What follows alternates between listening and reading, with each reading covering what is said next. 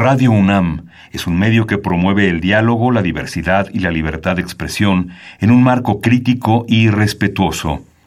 Los comentarios expresados a lo largo de su programación reflejan la opinión de quien los emite, mas no de la radiodifusora. Es la hora del poder del ciudadano es la hora de la democracia en México.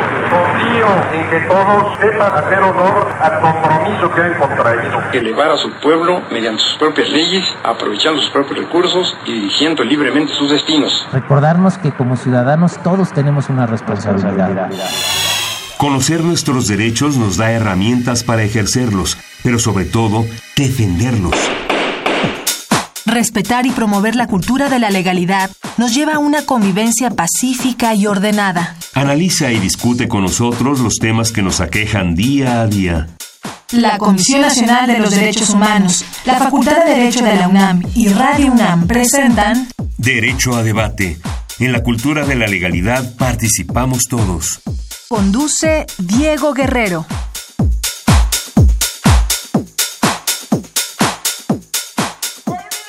Hola, ¿qué tal? Muy buenas tardes. Bienvenidos a Derecho a Debate. En la cultura de la legalidad participamos todos. Mi nombre es Diego Guerrero y el día de hoy me acompaña como invitada Daniela Martínez González, quien tuvimos en la primera temporada, la esencia de nuestra universidad, la esencia de la Facultad de Derecho, sus estudiantes. Daniela, un placer tenerte de nueva cuenta en esta segunda temporada en los micrófonos de Derecho a Debate en Radio UNAM. Muchas gracias, Diego. Agradezco de nueva cuenta la invitación.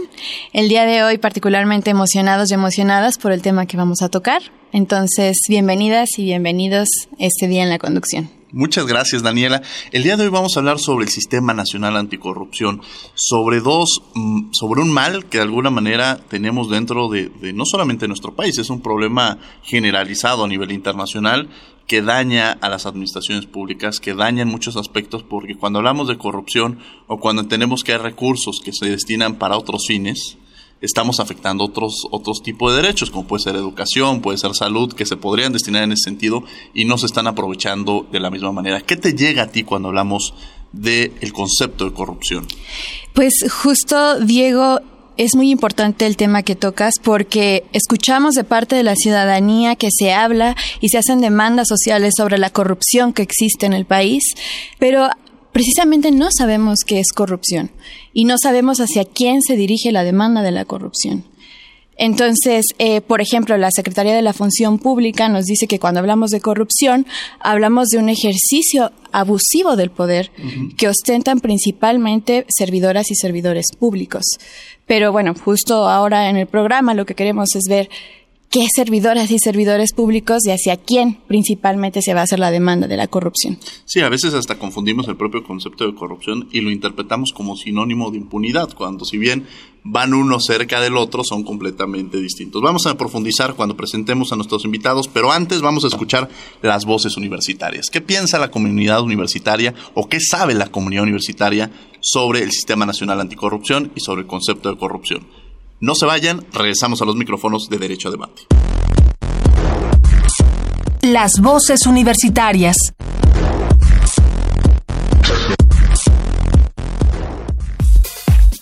¿Qué opinas del Sistema Nacional Anticorrupción?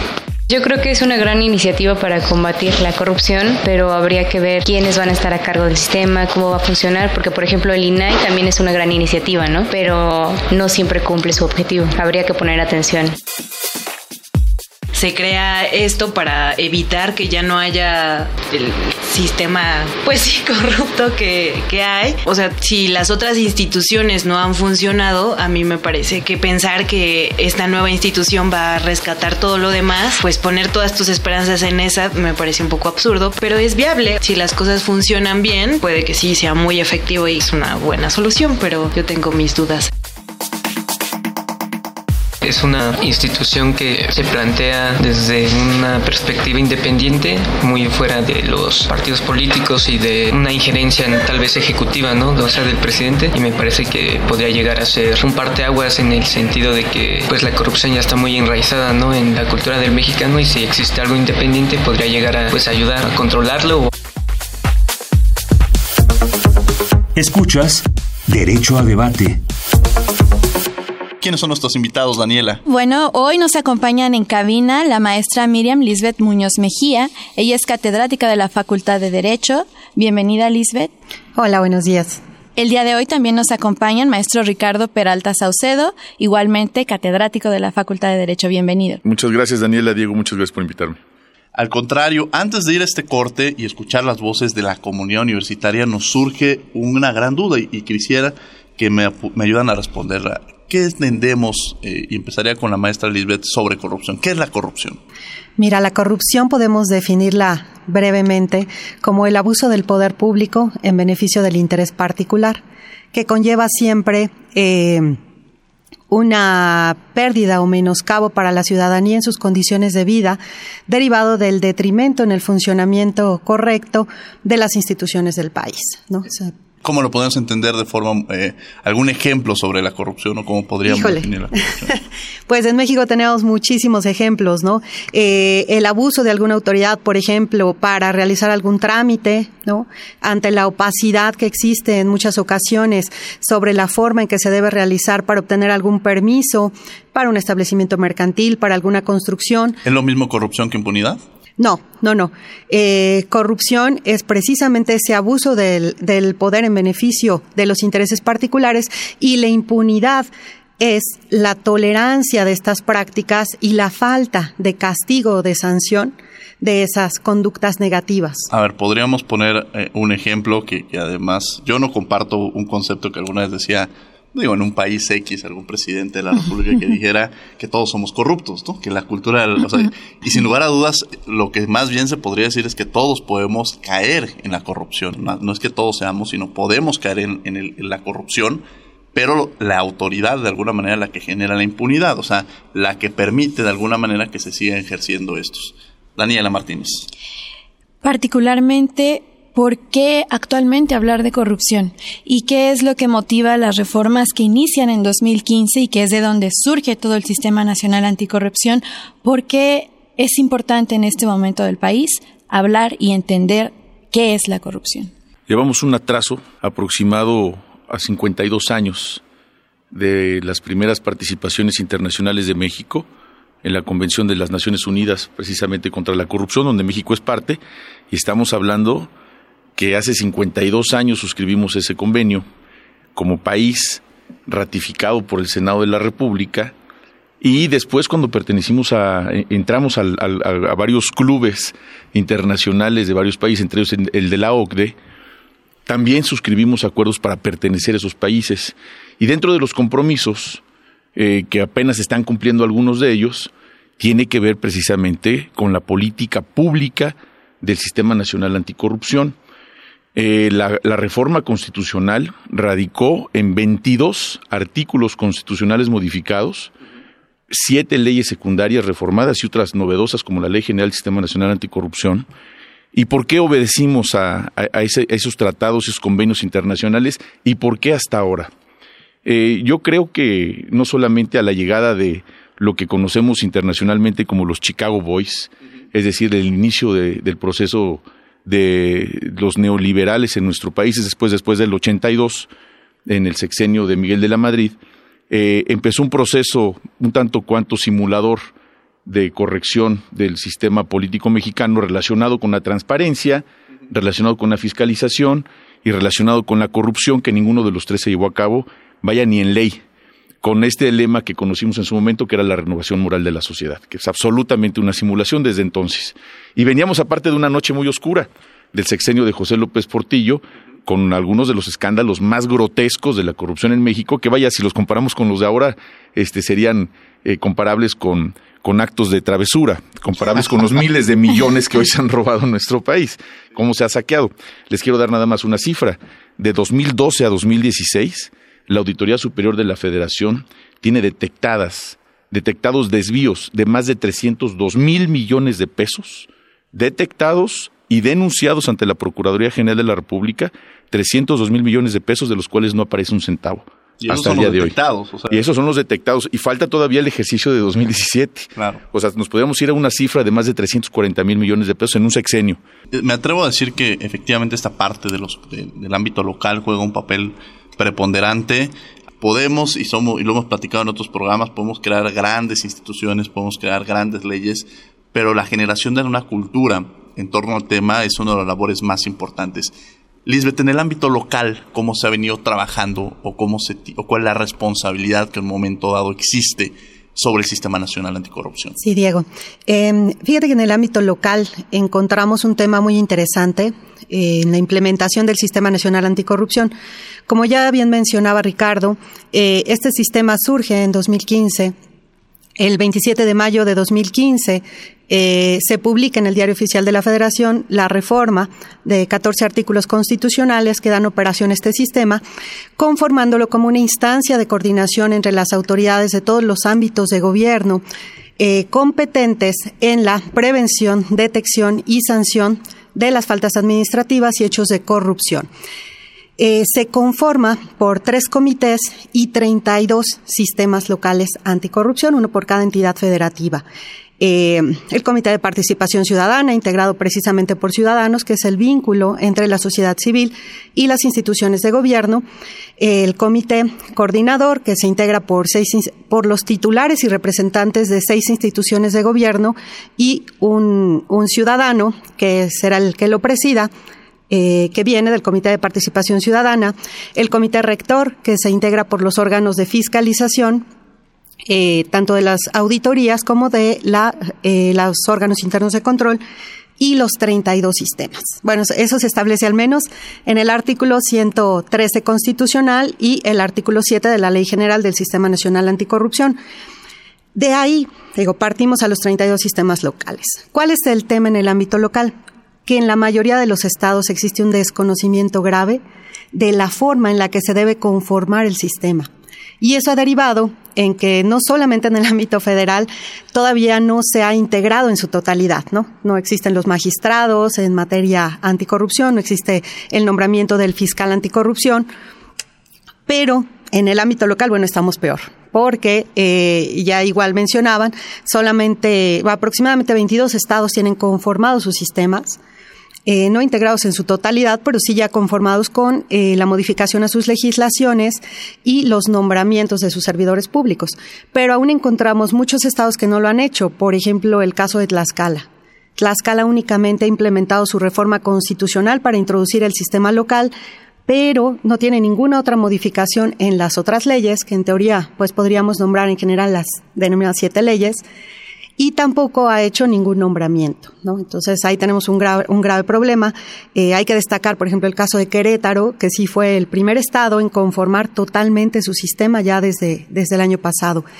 Eh, y ahí, bueno, partimos con el tema, no saben cómo se debe integrar, eh, no se hacen los nombramientos. En algunos casos nos hemos encontrado también con algunos estados que tienen nombramientos sin tener la legislación que los respalda o inclusive aplicando ya sanciones desde antes de que se publicaban se publicaran las leyes generales que dan marco para la operación del sistema anticorrupción.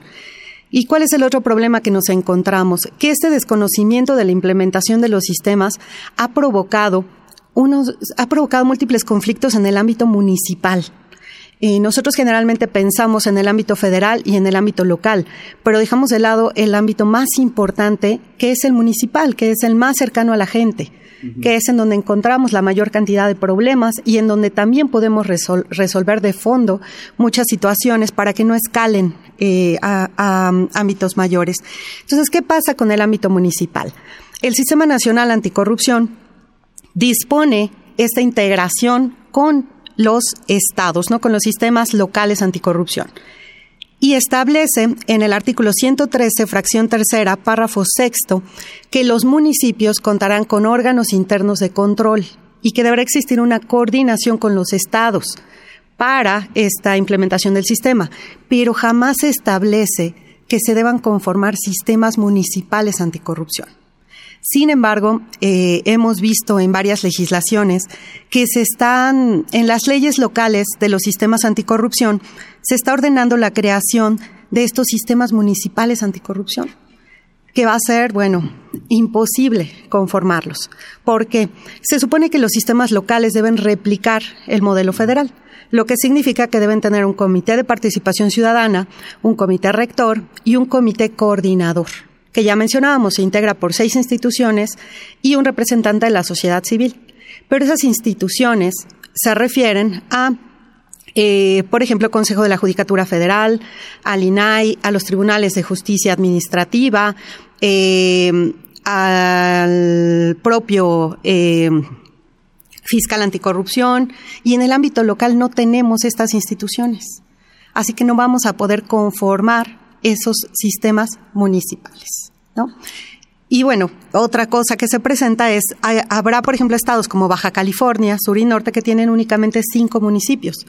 Pero tenemos, por otro lado, Oaxaca, con 570 municipios, en donde van a sacar ya no solamente la integración de las instituciones, el presupuesto para conformar estos sistemas.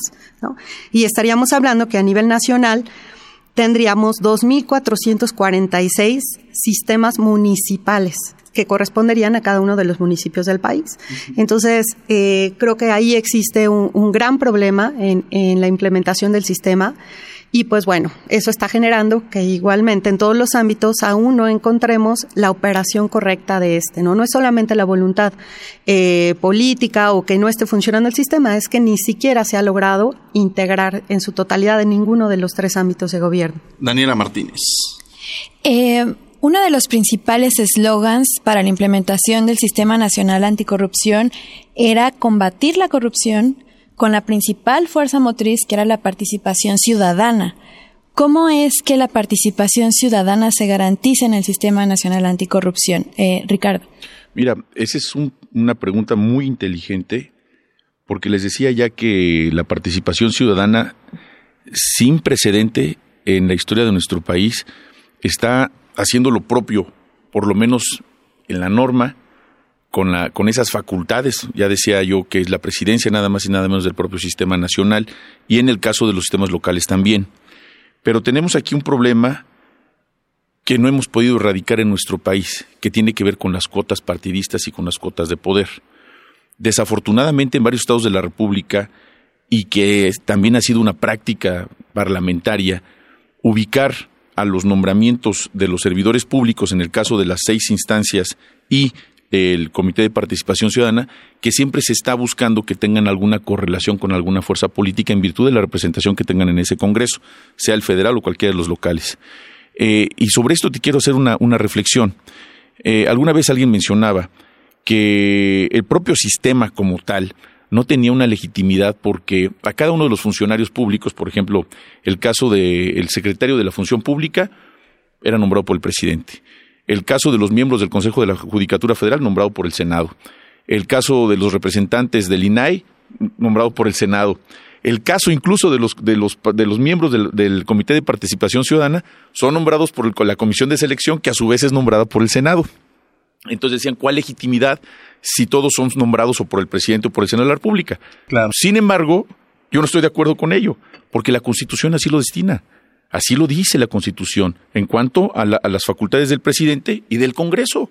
Tienen ciertas facultades constitucionales que hasta en tanto cuanto no se modifiquen y busquemos otras formas de elección de esos servidores públicos y de los miembros del Sistema Nacional Anticorrupción, eso es lo que hoy está en la legislación, por eso a mí no solamente se me hace absolutamente legal, sino legítimo. No, yo alguna ocasión decía, habrá el nombramiento, y voy a poner justamente de, parte de la Comisión Nacional de los Derechos Humanos, el presidente. Lo elige, el lo elige el Senado. Pero para poder llegar a elegirlos es una negociación que se debe realizar y que al final, quizá a veces cuando hay estos órganos colegiados es más fácil para los partidos y no tan sano a veces para las instituciones, porque cada uno propone a, a su candidato que puede tener color y no genera al final parte de la negociación que realizan y no le da mucha autonomía a los organismos. Pero a veces cuando es una persona a la que se debe designar, pues obliga a que los partidos encuentren estos vetos de decir, tiene este sello, no lo quiero. Y en estas negociaciones al final se busca el que esté un poco más transparente y además profesionalizado en el tema, cumpliendo con tres principios. Uno, que efectivamente sea tenga esta capacidad política, otra que conozca el tema, que creo que es lo, sustancial, y en el caso, pues que las organizaciones o los sectores lo reconozcan, como en tu caso, incluso académicamente hablando. Me quiero, Ricardo, que ahí aprovecho de hacerte el, comercial. En este proceso, el fiscal, que contaste con el apoyo de la Universidad Nacional Autónoma de eh, México desde la parte académica. Entonces, este, justamente eh, versa sobre esta parte, ¿no? Muchas gracias, Diego. Fíjate que eh, le das exactamente al clavo En el caso del ejemplo de la Comisión Nacional de Derechos Humanos y de otras instituciones también, pero hablando de este tema en particular, se tiene que buscar los méritos y no buscar personas que cumplan con una expectativa de un grupo de poder o de un color. Yo he venido diciendo que no solamente los miembros del Comité de Participación Ciudadana, sino que todavía los funcionarios que no han sido nombrados, en el caso, por ejemplo, de la sección tercera del Tribunal de, Justicia Administrativa, de los 18 magistrados que aún no son, no son nombrados, y del propio fiscal anticorrupción, se tiene que hacer ese equilibrio entre los que ya están nombrados por parte del Senado o del presidente de la República para que tengan un ADN ciudadano que sea reconocido por la academia, que sea reconocido por otras organizaciones de la sociedad civil y que además tenga una experiencia relacionada con la actividad que va a desempeñar. Eh, por eso es que yo creo que los comités de participación ciudadana no solamente son importantísimos, pero se puede deslegitimar su actividad cuando estos hayan sido identificados con algún interés de carácter político de poder. También sería tanto un tanto cuanto ingenuo pensar que todos los ciudadanos tendrían que ser inocuos pues todos dentro de sus derechos políticos, ¿por qué no apoyar un partido a otro? Pero una cosa es que tengan una preferencia electoral y otra cosa es que todas las, las deliberaciones que ellos realicaren fuera en virtud del pago o de una componenda del grupo de poder que lo puso ahí. Es son cosas completamente diferentes. No, algunos, si les interesa la política, participas en política y seguramente la única forma de participar políticamente era a través de partidos políticos. Y pareciera que con el tiempo, cuando aspiras quizá a un organismo o alguna actividad, este, pareciera que tendrías que estar seco y no haber participado en, la vida política y como si fuera una carta de no antecedentes penales, ¿no? Cuando lo han sacado de una cueva y no alguien inocuo que, no haya visto nunca la luz del día y que participa y no, pues necesitamos gente experimentada, gente que sepa qué es lo que va a ir a hacer ahí, que tenga reconocimiento social, pero primordialmente que no tenga ningún nexo con un grupo de poder y me refiero no a un tema ideológico, sino a un tema de que todas las deliberaciones que realice o las decisiones que tome en cuenta en virtud de, un encargo estatal sean en virtud de ese poder que le está llevando a ese lugar.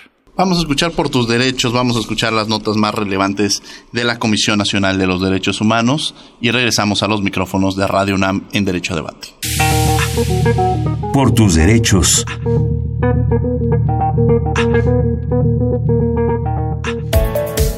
la Comisión Nacional de los Derechos Humanos entregó al equipo del virtual ganador de la presidencia, Andrés Manuel López Obrador, la Agenda Básica de Derechos Humanos, en la que se sugieren diversas medidas y acciones concretas para atender los problemas y retos que México enfrenta en materia de derechos humanos.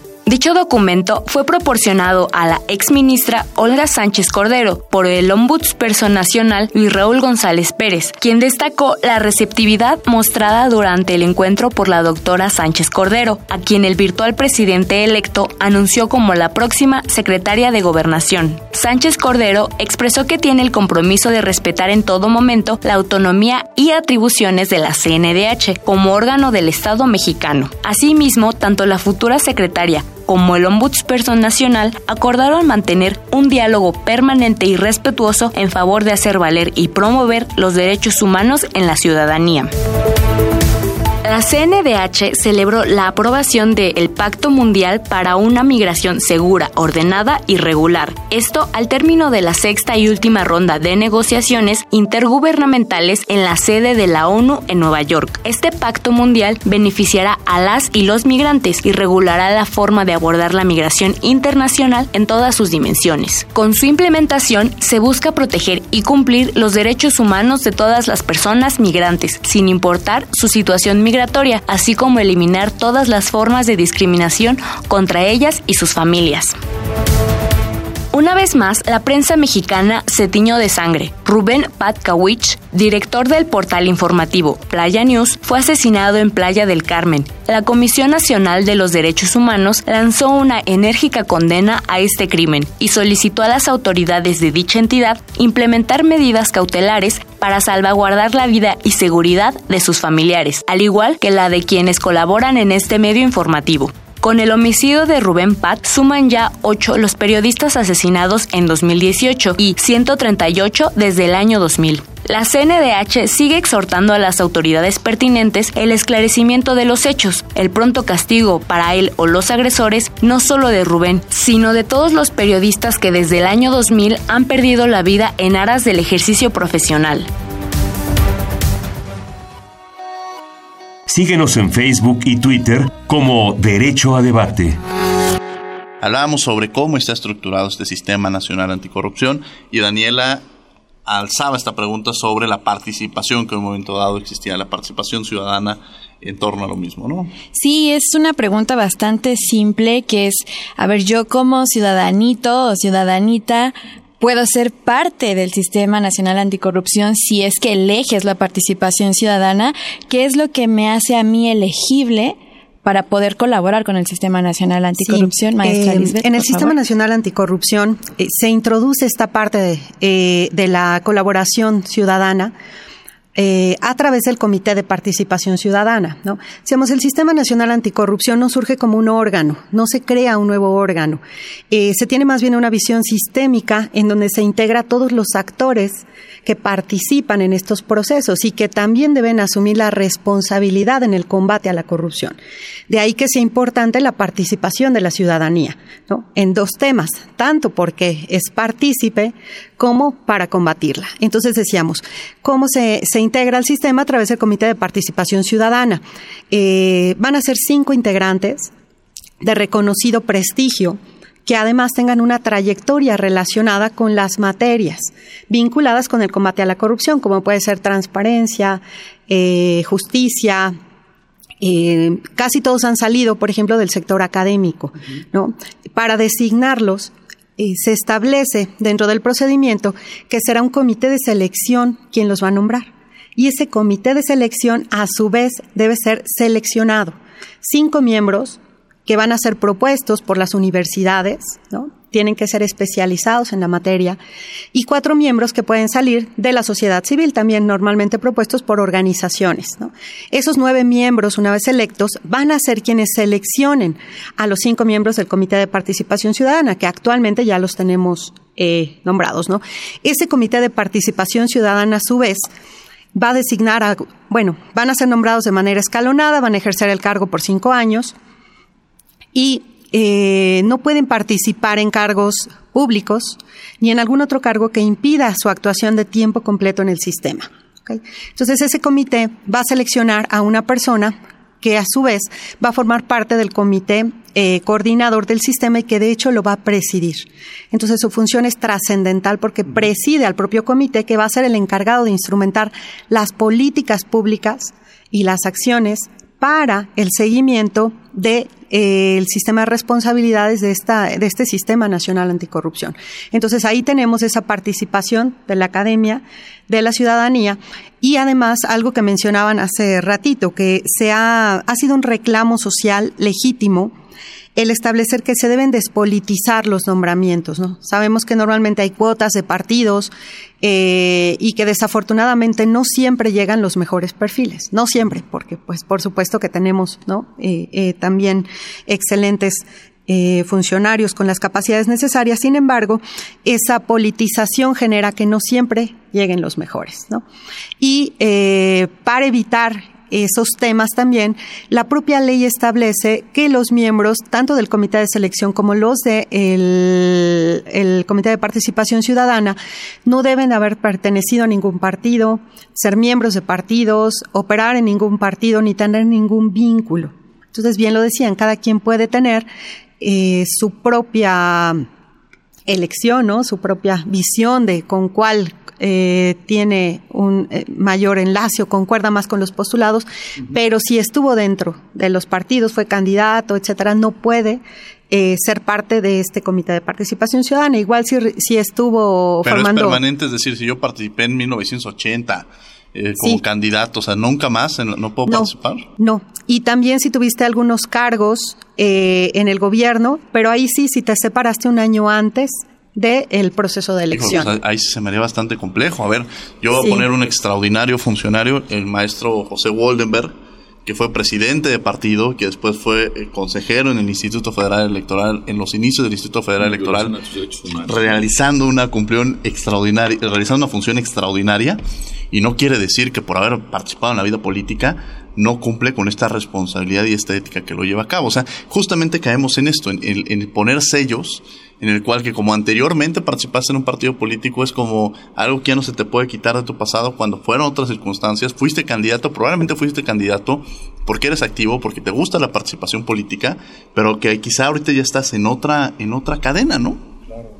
Sí, de hecho, ese ha sido un, una queja constante, un reclamo, que también me parece legítimo, como bien mencionas. Eh, al final, las circunstancias que han habido en tu vida eh, no necesariamente deben determinar un cargo de esta naturaleza, ¿no?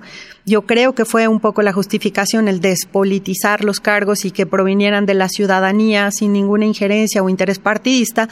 Sin embargo, sí tendríamos que visualizarlo desde la perspectiva de los derechos humanos y una posible violación ahí en el ámbito de los derechos políticos, ¿no? Claro.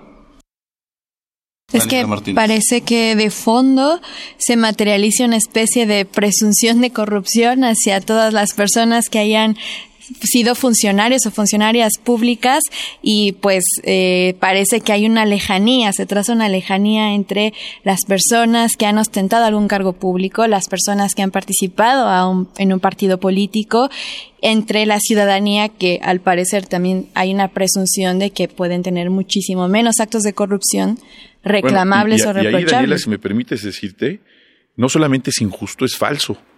Porque yo te quiero dar dos, dos datos interesantes.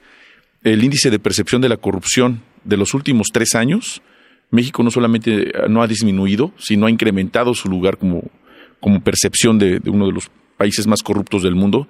En la última del 2017, de 180 países que participan y que es una, una, medición que realiza Transparencia Internacional, ocupamos el 135 de 180 países.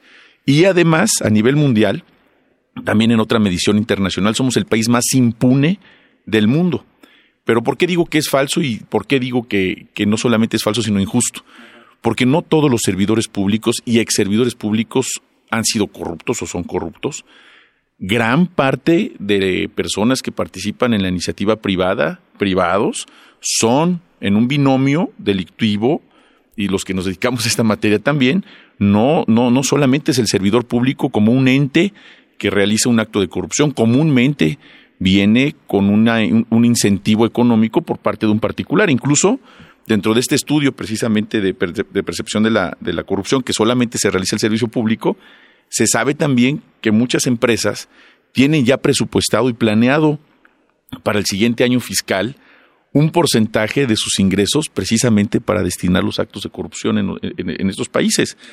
Y en México no es, por supuesto, la excepción. Entonces, ciertamente yo, eh, coincido con ustedes, no solamente es violatorio de los derechos humanos, cualquier persona tiene derecho a elegir y a, participar en cualquier partido político y descalificarlo simplemente por haber participado en una institución política con el prestigio o no que haya tenido en los últimos años, pues sería prácticamente eliminar a todo el servicio público o a todos los políticos del país en una actividad posterior. Es una especie de muerte civil.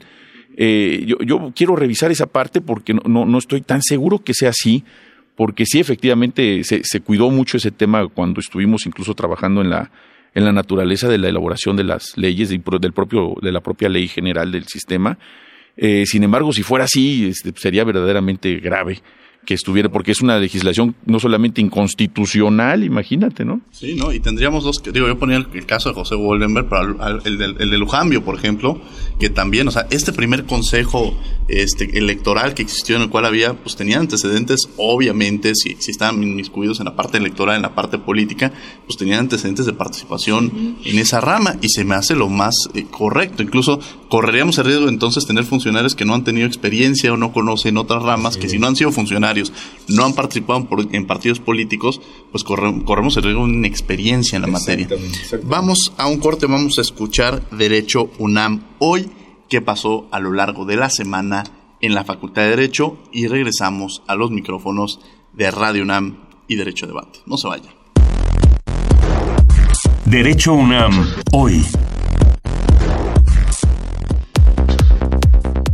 En el auditorio Benito Juárez de la facultad se dieron cita a los titulares de la Red de Educación Continua de la UNAM para el segundo seminario de buenas prácticas, que buscó trabajar en conjunto con las diferentes instituciones que promueven la actualización y profundización de conocimientos dirigida a la comunidad universitaria y sociedad en general. En la inauguración pudimos escuchar al director de la Facultad de Derecho, Raúl Contreras, a Francisco Cervantes, coordinador de Universidad Abierta y Educación Continua a Distancia, y a Luis Raúl González, presidente de la Comisión Nacional de Derechos Humanos.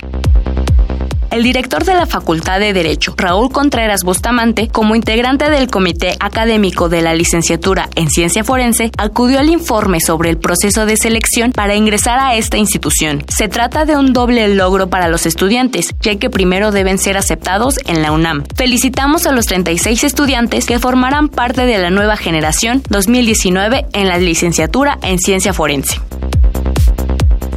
Iván Aldechi Peña Estrada, egresado de la UNAM, resultó ganador en el concurso de oratoria y debate público CDMX 2018, organizado por la Facultad de Derecho y el periódico El Universal. Un certamen de oratoria es una oportunidad para que brille la inteligencia, la emoción y para que el derecho se consagre como fuente de la palabra meditada, pensada, sentida y que hoy reclama la nación con urgencia expresó Raúl Carranca y Rivas, profesor emérito y presidente del jurado calificador.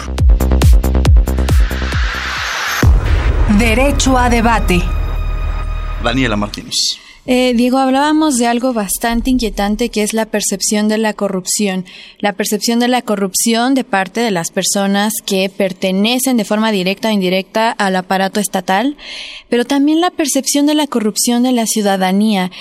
Por ejemplo, si ahorita saliéramos a la calle y entrevistáramos a 10 personas y de esas 10 personas les decimos, ¿quiénes crees que sean corruptos? ¿Qué nos van a decir? ¿El gobierno? Yo creo que de las 10, al menos una gran mayoría van a dirigir eh, la palabra corrupción hacia el aparato estatal. Entonces, ¿cómo es que retoma esta percepción ciudadana de la corrupción estatal el Sistema Nacional Anticorrupción? Mira, Daniela, haces de nuevo cuenta una pregunta muy inteligente y además muy acuciosa porque a mí me encanta estar con los jóvenes, con los estudiantes, eh, no solamente porque admiro su, inteligencia, sino la transparencia con la que dicen las cosas. Eh, esta percepción que se tiene de nuestro país, mucha gente la piensa que solamente es una percepción nacional, pero estamos poniendo el riesgo, es prestigio, estamos poniendo el riesgo, el prestigio de nuestra nacionalidad a nivel mundial. Y por supuesto, entre nosotros también, el hecho que veamos a nuestras instituciones públicas como instituciones corruptas, pues habla y ayuda al detrimento del Estado de Derecho. Porque de inmediato vemos a un servidor público con un sinónimo de millonario. Y mucha gente que entra al servicio público a trabajar viene incluso con esa aspiración de lograr lo que logró el diputado, lo que logró el senador, lo que logró un servidor público, porque es evidente su riqueza. Es decir, eh, en virtud precisamente de esa actividad pública, ellos mismos han encargado de destruir estas instituciones y esa es la, otra cuestionante. ¿Cuál ha sido el objetivo del servidor público de los últimos 30 años, cuando menos, al, al comenzar lo que antes era una mística del servicio público? Enriquecerse, tener más poder y vivir del erario por 20 o 30 años, o lo que la vida les dé, pero no necesariamente de su salario. Seguramente algunos de ellos incluso se han de sorprender de que, ah, aparte me pagan. seguramente se han de preguntar eso, porque lo que ganan por los negocios que realizan ahí son evidentes. Tenemos servidores públicos que los conocemos como servidores públicos o como se, se les define la clase política mexicana, que son un sinónimo de una capacidad económica de un industrial o de un empresario. Y eso no significa que yo esté en contra de que la gente tenga dinero. Al contrario, si pagan impuestos y crean riqueza y crean empleos, fabuloso, le va muy bien a nuestro país.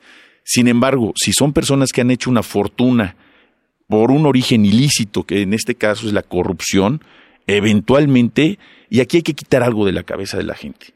No pensar en que los queremos ver a todos en la cárcel porque incluso nuestro nuevo sistema de justicia penal, la naturaleza del nuevo sistema ya nos olvidamos de ver a gente privada de su libertad, y menos con un sistema penitenciario como el que tenemos, sino que se hagan todos los acuerdos reparatorios y se sancione penalmente, sí, pero para recuperar ese erario. Hablábamos de esa cantidad de 302 mil millones de pesos, no se ha recuperado un quinto. Entonces, esa percepción que se tiene de los servidores públicos también se modifica cuando comenzamos a ver a servidores públicos honestos, que viven con su salario y que tienen una vida conforme a los ingresos que van teniendo. Y que no solamente en el tema económico, que vaya, hoy es lo que nos ocupa, porque finalmente la corrupción, el objetivo de la corrupción es el lucro y obtener cierto poder, por supuesto. Pero el, el objeto, como tal, es el lucro. El día que empecemos a ver a servidores públicos de alto nivel, que empiecen a tener una vida congruente como lo somos el resto de mexicanos, que puedan ir a comer no necesariamente los restaurantes más lujosos del, de la Ciudad de México o del país, incluso del mundo, a no utilizar aviones privados, es decir, a llevar una vida conforme a lo que ganan como servidores públicos, ese día vamos a recuperar la credibilidad de nuestras instituciones y por ende vamos a recuperar también el Estado de Derecho y por ende también vamos a batir la impunidad, porque todo va de la mano. Yo siempre he dicho que la, la corrupción es hija de la impunidad. Si no hubiera parido la, la impunidad a la corrupción, no estaríamos en las condiciones en las que nos encontramos en este momento en el país. Sin lugar a dudas. Muñoz. Sí, en relación con este tema de la percepción de la corrupción, es interesante. Eh, encontramos algunos datos en el libro Anatomía de la Corrupción de María Amparo Casar, en, donde nos dice que el 79% de los mexicanos consideran a la corrupción un problema serio. Sin embargo, el 7, de cada 10 mexicanos participan o han participado en actos de corrupción. Entonces necesitamos un cambio de paradigma. Eh, para combatir efectivamente la corrupción. ¿no? Decíamos, no es solamente un tema de los servidores públicos, aunque sí es el que más preocupa porque afecta directamente la calidad de vida de los mexicanos. ¿no?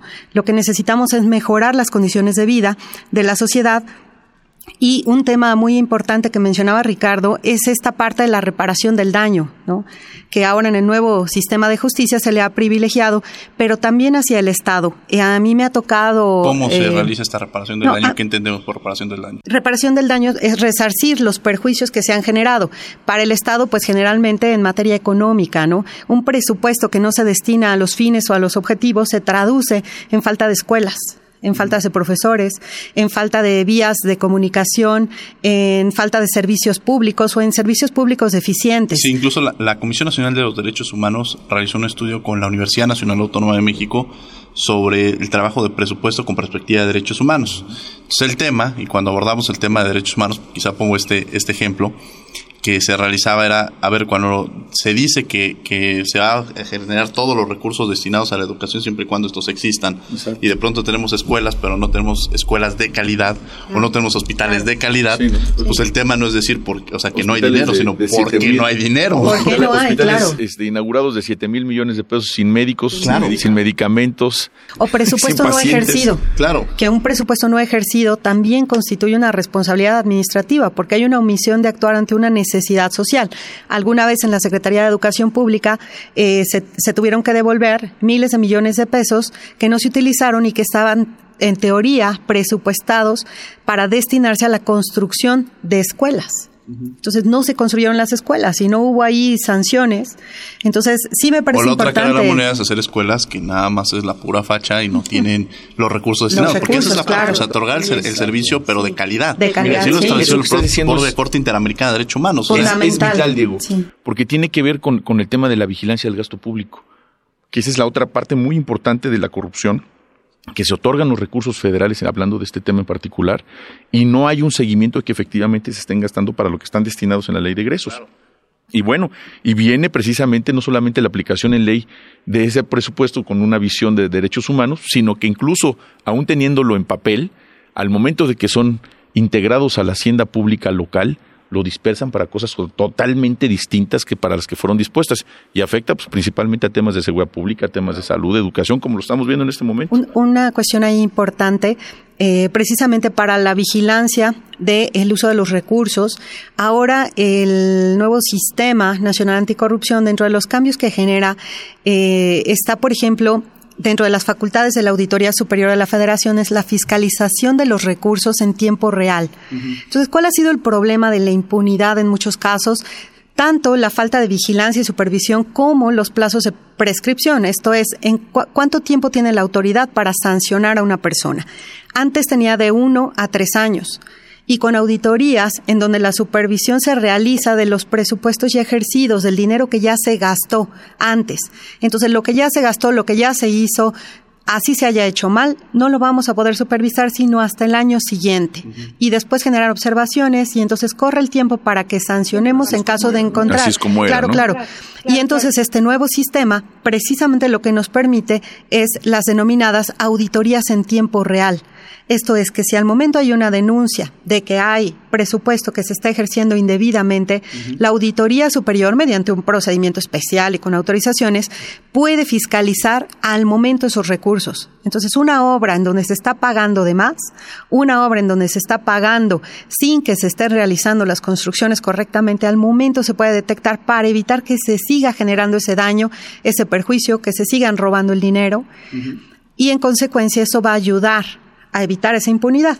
Sí, aparte que la prescripción, este plazo para sancionar se amplía en los delitos graves, en las faltas graves, perdón, faltas graves, de tres años a siete años. Entonces eso nos permite mayor, eh, una ventaja mayor para sancionar, para poder investigar, generar los procedimientos y sancionar a las personas. Ahora, ajá, ahora yo creo que, eh, digo, al aumentar las sanciones y todo esto, creo que se han generado expectativas, ¿no? Claro, Eh, sí. Me parece que es como cuando pensábamos la democracia, que cuando iba a llegar la democracia es una varita mágica que va a solucionar todos nuestros problemas. Sí, no, no. En automático ya está cambiado todo. Creo que se pueden generar expectativas con el Sistema Nacional Anticorrupción y ante estas expectativas que a corto plazo no veamos los resultados porque es un proceso largo, Así es. eh, genera una desconfianza y, de- y- y genera incluso una falta de credibilidad en el sistema. ¿Qué se puede hacer respecto al tema? Mira, la, la expectativa es enorme. Y en efecto, como bien lo dices, no va a ser rápido el proceso y no vamos a ver resultados rápidos porque hemos dejado mucho tiempo de hacerlo. Eh, yo, quiero, yo sobre el respecto te quiero mencionar, yo no estoy a favor del aumento de ninguna sanción, eh, sobre todo hablando del tema penal. Esta equivocada eh, sensación de estar pensando en sancionar y sancionar y sancionar como si eso hubiera dado eh, algún Una efecto en el futuro. decía ¿no? el doctor Luis de la Barrera, que también platicaba con él, y decía, en alguna ocasión este, pensamos que aumentar las sanciones va a disminuir la, la participación, y no. No, o sea, el que roba no está pensando las No. sanciones de tantos a tantos No. años, el- no lo piensa. O ¿Y sea, sabes, piensa no, que nunca lo van a hacer. seguridad, ¿Por qué? Porque Claro. vivimos en, una, en un sistema impune. Eh, eh, eh, no solamente en un sistema impune. Una persona que comete un delito de los considerados como delitos de prisión preventiva oficiosa, que por ejemplo en todos los que ha mencionado la, maestra Lisbeth, pues ninguno de ellos con la media aritmética alcanzarían, vaya, la posibilidad incluso de estar dentro de la prisión.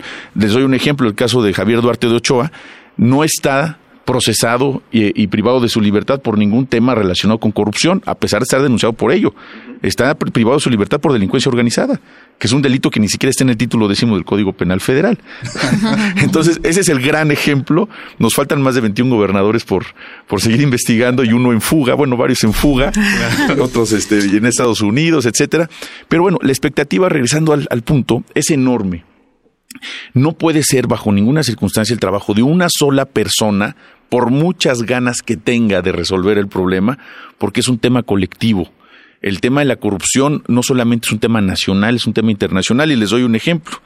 Eh, México y alguna vez se ufanó el peor presidente que ha tenido nuestro país, que es Vicente Fox Quesada, se ufanó de que México tenía el mayor número de convenios internacionales y tratados internacionales en materia comercial pero estamos sufriendo si se cae el Tratado de Libre Comercio. Uno.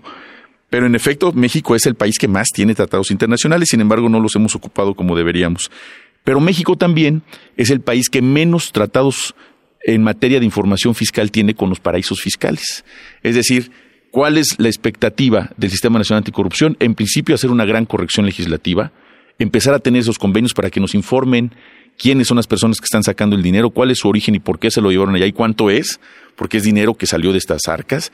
Si es legal, no necesariamente eh, estamos hablando de un delito, pero fortalecer la Constitución respecto a estos temas, anticorrupción, buscar todas las posibilidades de recuperar esta parte, por ejemplo, con la figura de la delación premiada que ocuparon en Brasil con el caso de Odebrecht, que vaya por, por hacer este hay un comentario, el único país que no tiene ni investigados ni sancionados es México, en este caso de donde se involucraron más de 12 países. Empezar a buscar todas las herramientas jurídicas para batir la corrupción, porque ya lo hemos dicho en muchas ocasiones, la corrupción genera pobreza, genera desigualdad, genera violencia. Tenemos 240 mil muertos en nuestro país, tenemos 37 mil desaparecidos y más de 60 millones de pobres, y yo sin duda lo puedo afirmar, el origen de toda esta, de esta numeralia tiene que ver con la corrupción. Son muchos más factores, por supuesto, pero tiene, tiene ese origen. Entonces, la expectativa es empezar a armar una fuerza legislativa para que eventualmente se pueda dar un resultado pronto. Vamos a escuchar nuestros eventos de la Comisión Nacional de los Derechos Humanos y de la Facultad de Derecho a lo largo de esta semana, cuáles van a ser las actividades que van a tener para que ustedes puedan asistir y regresamos a los micrófonos de Derecho a Debate para nuestras conclusiones. No se vayan. Agenda semanal.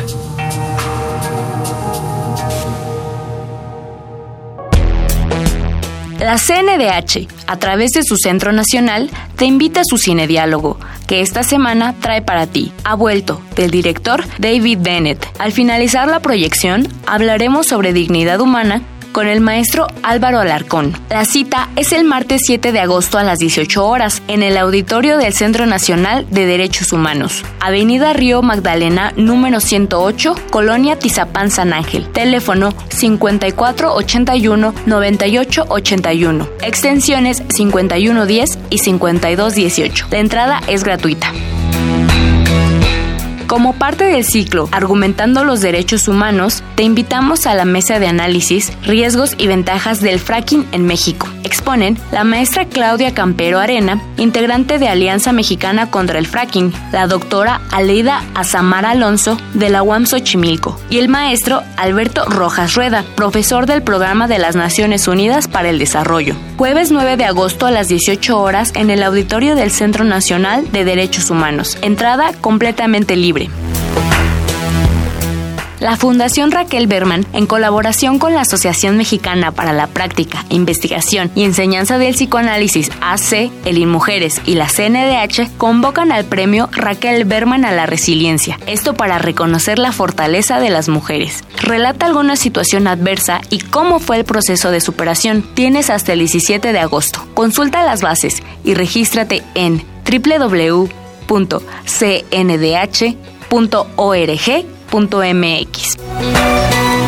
Algunos de los principales temas sobre reforma fiscal y aduanera, como las nuevas facultades en materia de combustibles, la transmisión indebida de pérdidas fiscales, así como las infracciones y delitos en la ley aduanera, serán discutidos en el seminario a desarrollarse el martes 21 de agosto en la Facultad de Derecho, una actividad en conjunto con la Academia Mexicana de Derecho Fiscal. Consulta la página web de las entidades para mayor información.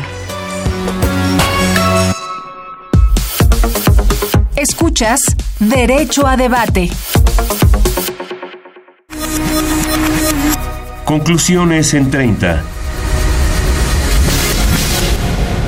Estamos hablando sobre el Sistema Nacional Anticorrupción en México. Estamos ya en las conclusiones. Tenemos 30 segundos para cerrar con, con algunas eh, conclusiones o comentarios que haya faltado este, mencionar a lo largo de, esta, de este programa. Empezaremos con la maestra Lizeth Muñoz. Muchas gracias, Diego.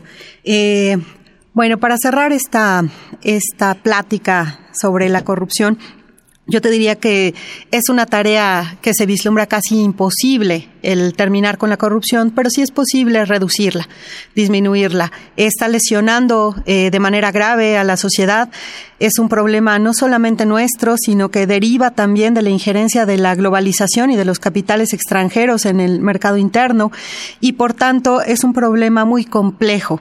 Pero yo creo que si se realiza una efectiva aplicación del sistema de responsabilidades de los servidores públicos, sí se puede generar una política que cambie la cultura de la corrupción por una cultura de la legalidad de nuestro país. Rápidamente te quiero hacer una aclaración. Hace ratito hablábamos de que para participar en el Comité de Participación Ciudadana se requería no haber sido candidato de un partido, etcétera. La Ley General del Sistema Nacional Anticorrupción establece en su artículo 34 una temporalidad de cuatro años. Cuatro años anteriores, sí. En, en el caso de haber sido servidor público es, bueno, con determinados cargos que también se establecen en este artículo es un año y en el caso de estas cuestiones cuatro años. eso quería comentar. Y bueno, ¿Qué te de la corrupción? Que necesitamos una nación en donde la corrupción no sea una forma consentida de gobernar. Muchas gracias, la maestra Le agradecemos que haya estado el día de hoy aquí en los micrófonos de Derecho. Gracias por la invitación. Maestro Ricardo Muchas gracias. En principio les agradezco mucho la invitación. Estoy muy contento de estar en este programa, además con esta gran audiencia y en nuestra casa aquí en la Universidad Nacional. La corrupción es algo que nos duele a todos los mexicanos, como nos duele la pobreza y nos duele la desigualdad. Yo creo que solamente las personas que están conociendo nuestro país, que es la primera vez que visitan todos los rincones de nuestro país, están dando cuenta por primera vez en su vida lo que está ocurriendo y hablo de eh, los que quieren gobernar este país. Yo creo que en esa eh, eh, tenemos una gran oportunidad muy pronto, el primero de julio, una gran oportunidad de tomar la decisión que ustedes deseen como radioescuchas eh, respecto a quien pueda gobernarnos, pero yo creo que se tiene que tomar una decisión no solamente consciente, razonada, sino real de lo que tenemos y de lo que tenemos que enfrentar en nuestro país. El problema más grave de nuestro país es la pobreza y la desigualdad. Y como ya lo dije anteriormente, la corrupción es gran responsable de este tema. Entonces, veamos dentro de las opciones electorales que tenemos quiénes realmente le van a dar un giro a la política pública de nuestro país, a recuperar nuestro prestigio internacional, hablando institucionalmente de estas instituciones, y, por supuesto, de lo que más nos, nos duele, la juventud. Si no le damos hoy a nuestra juventud una certeza de vida nacional, no vamos a poder aplaudir a nuestro país ni en el 2026, como ahora muchos están muy contentos porque vamos a ser sede. Yo creo que es de las miles de cosas que no nos interesan a muchos, sino abatir la pobreza, la desigualdad, la corrupción. Yo creo que eso es, algo que sí nos podríamos poner como meta, no ser sede del, de, un mundial de fútbol, sino ponernos una meta en esos años y ver dónde estamos ahora y dónde vamos a estar en el 2024. ¿Realmente vamos a acabar con la corrupción? En una continuidad o una ruptura con el pasado, con el sistema político que nos ha hecho tanto daño en este país. Entonces yo creo que es una, un buen momento para cambiar a nuestro país por la elección que haga cada quien en nuestro país, pero que sea muy responsable, que abran más los ojos de qué es lo que tenemos que hacer de aquí al futuro por nuestros jóvenes y por nuestros niños. Le agradecemos, muchas gracias, maestro Ricardo Peralta, por haber estado con nosotros. Daniela. Yo creo que la palabra clave en este momento va a ser la legitimidad que logre obtener el Sistema Nacional Anticorrupción. Yo hablando desde la ciudadanía, hablando desde la juventud, por supuesto que tengo la expectativa que a partir de las elecciones que vamos a vivir sea una, una prueba de fuego para el Sistema Nacional Anticorrupción y mande un mensaje a la sociedad de, de qué forma va a operar la, el combate contra la corrupción a partir de este nuevo periodo electoral y a partir del cambio que se supone que se ha prometido con estas nuevas elecciones. Entonces, la legitimidad va a ser clave para confiar en el sistema político y confiar en que efectivamente va a haber una transformación. Sin lugar a dudas es necesario efectivamente estas leyes, estas instituciones y que todos en el quehacer que hacemos, en la actividad que realizamos, tengamos la responsabilidad, el compromiso de cambiar esta cultura y de empezar a construir un país mejor en el cual todos somos responsables. Agradecemos a la Comisión Nacional de los Derechos Humanos, a la Facultad de Derecho y a Radio UNAM. En los controles, Rafa Alvarado. En la asistencia tuvimos el día de hoy a Jocelyn Rodríguez, a Betsabe Gutiérrez. En redes sociales, Francisco Méndez. En las voz de notas, Gina Morelos. En la dirección, Angélica Salazar. En la producción, Paco Ángeles. No olviden que nos escuchamos de ley el próximo martes. Esto fue Derecho a Debate.